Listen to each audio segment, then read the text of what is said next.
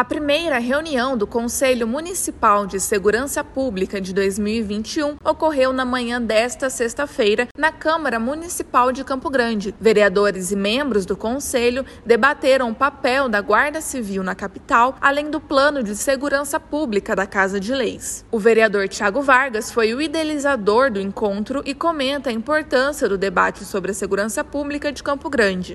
Né, nós sabemos que a segurança pública é feita por todos, não só pelas polícias, mas também por todos os cidadãos. Quando nós falamos em reunião do Conselho de Segurança, nós temos a participação das pessoas e nada melhor do que aqueles moradores para trazer a demanda a esta comissão. Nesta comissão faz parte cidadãos, moradores, professores, comerciantes, policiais, enfim, todos os segmentos da sociedade campograndense fazem parte dessa comissão e trazem os problemas da sua localidade para que juntos possamos estar construindo soluções Adriana Costa, diretamente da Câmara Municipal de Campo Grande.